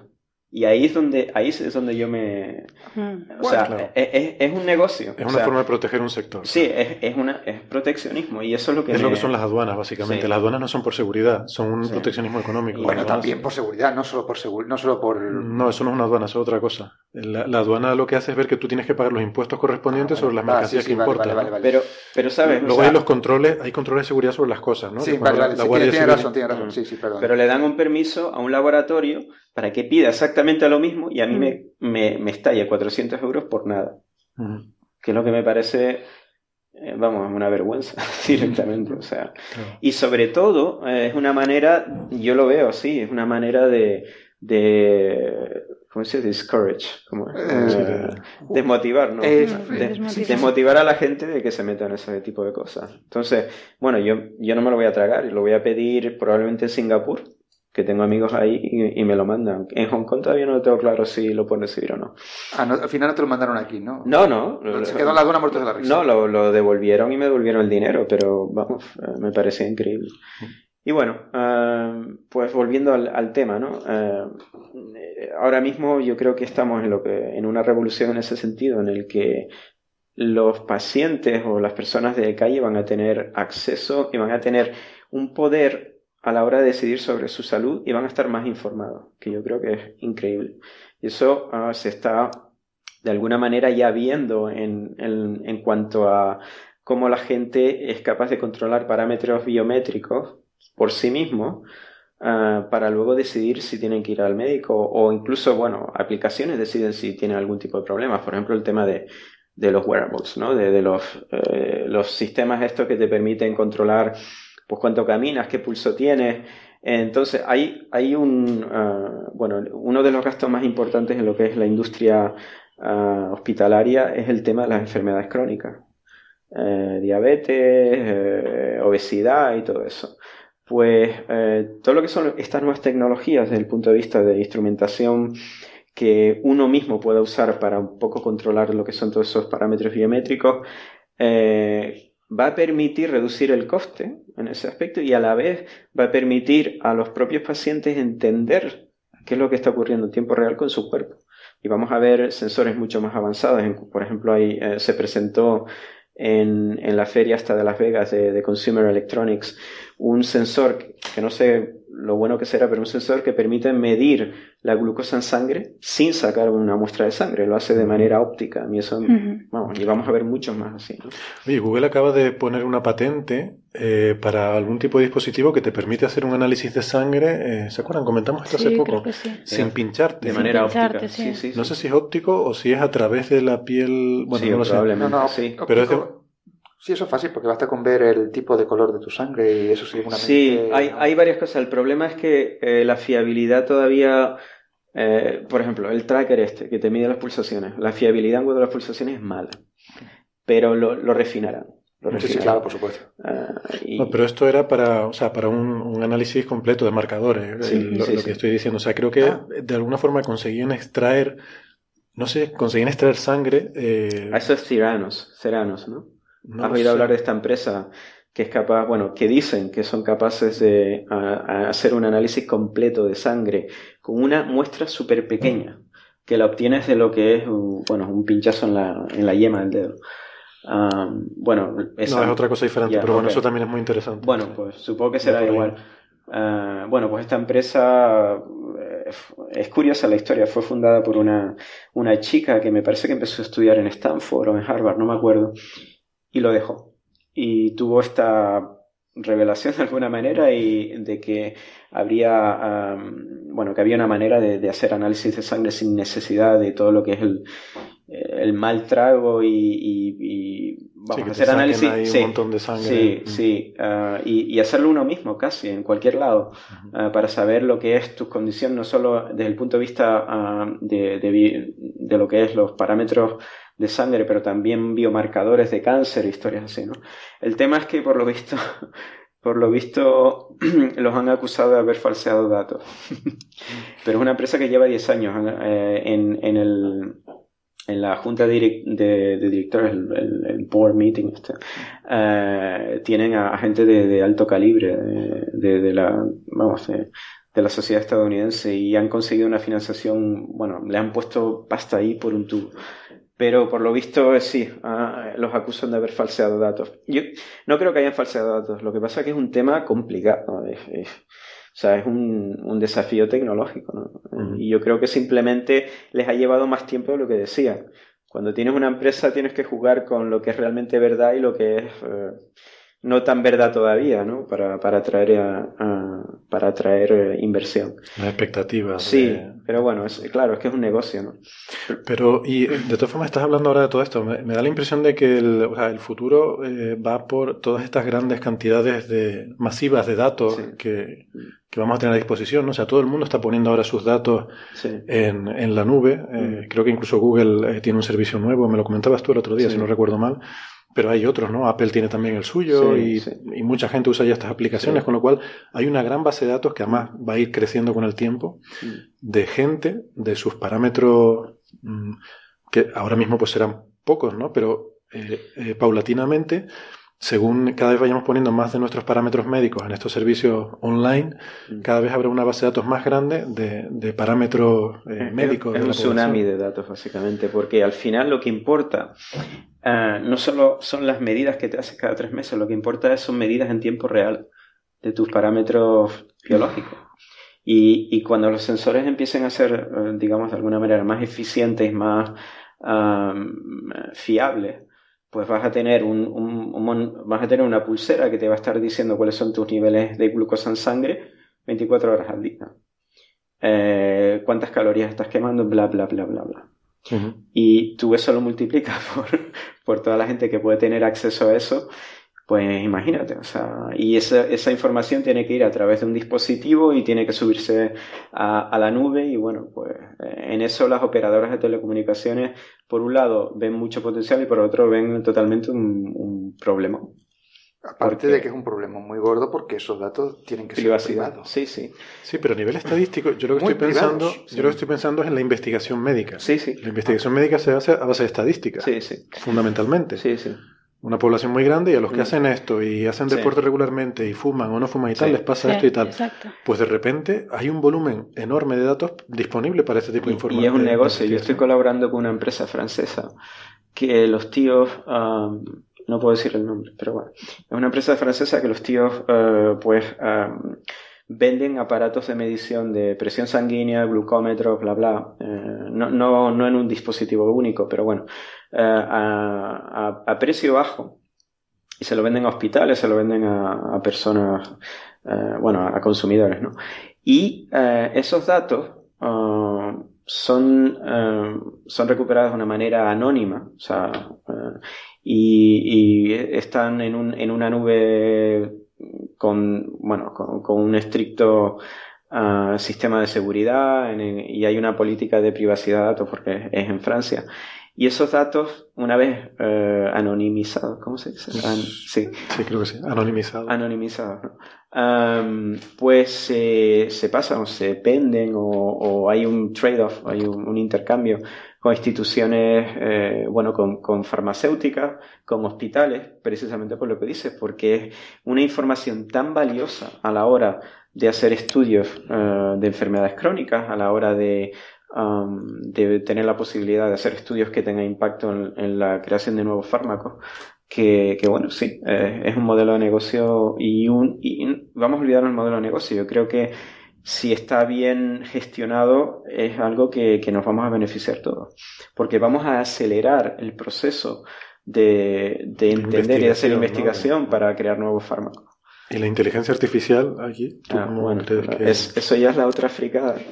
Que, que, bueno, eh, sí, el, el, tema de el tema de, de, aplicar lo que es, bueno, eh, eh, últimamente está en las noticias en todos lados el tema de deep learning, ¿no? las redes las redes, eh, redes neuronales, sistemas de redes neuronales que se aplican a la hora de, de, hacer análisis de imagen, pues se están utilizando para hacer análisis de, de genoma, por ejemplo, de, ADN, para hacer análisis, para buscar patrones específicos en, en muchos campos. O sea, ahí está todo ese volumen de datos y tú quieres realmente sacar algún tipo de correlación que existe entre una droga determinada y un, y un sector específico de esa población. Pues ahora mismo las empresas, bueno, debido al avance en, en, este campo de Machine Learning, uh, bueno, están, están uh, hace poco leí por ahí que, um, ¿cómo era el tema? Uh, había una empresa que estaba haciendo, estaba sacando información de genoma desde un punto de vista análisis, digamos, hecho a pelo, hecho a ojímetro. Y, y, al haber utilizado lo que, son, lo que es Machine Learning, eh, en vez de tener un par de años para sacar una conclusión específica eh, sobre un fármaco determinado, con los sistemas de, inteligencia artificial conseguían recortar ese tiempo en seis meses, incluso llegaban a, identificar correlaciones que, de otra manera era imposible o que no, no la habían visto, digamos, lo, que son los, los, analistas, los científicos.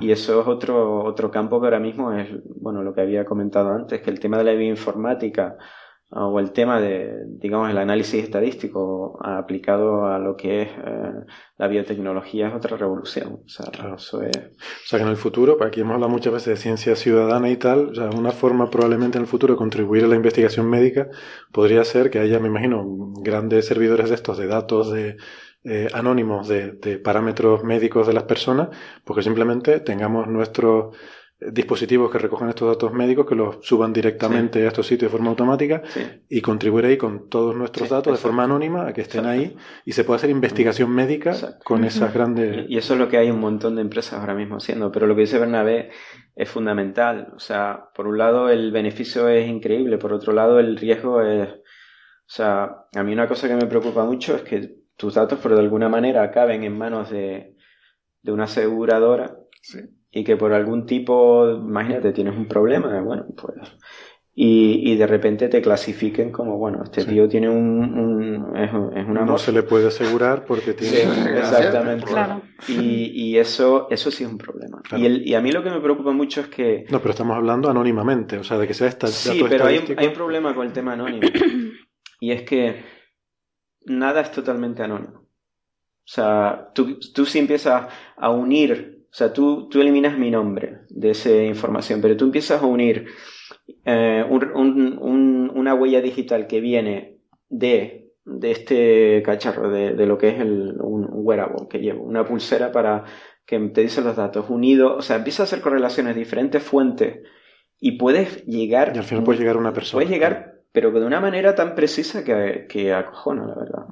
Entonces, ah, yo no creo que exista el anonimato absoluto. No existe. Lo que tiene que estar es eh, protegido por leyes. Claro. Y ahí sí es verdad que los gobiernos tienen que tener un. O sea, lo que es el trade-off, ¿no? Lo que es la, eh, los beneficios en contra de lo que es eh, los potenciales riesgos. Ah, pero no, desde el punto de vista tecnológico y, el anonimato no existe. O sea, siempre hay una manera de, de, saber quién eres. Incluso, bueno, yo creo que Google ahora mismo sabe más, más de ti que tú mismo, ¿sabes? En muchos aspectos. Entonces, y hay, y hay otro problema, que es que nos olvidamos, o sea, desde que vemos un beneficio inmediato, nos olvidamos de, lo peligroso que puede ser. Y la gente empieza, ah, sí, venga, yo voy a subir mis datos y ni, ni mm. se leen las licencias, ni, o sea, venga, esto me va, no sé, me va a ayudar a perder 10 kilos.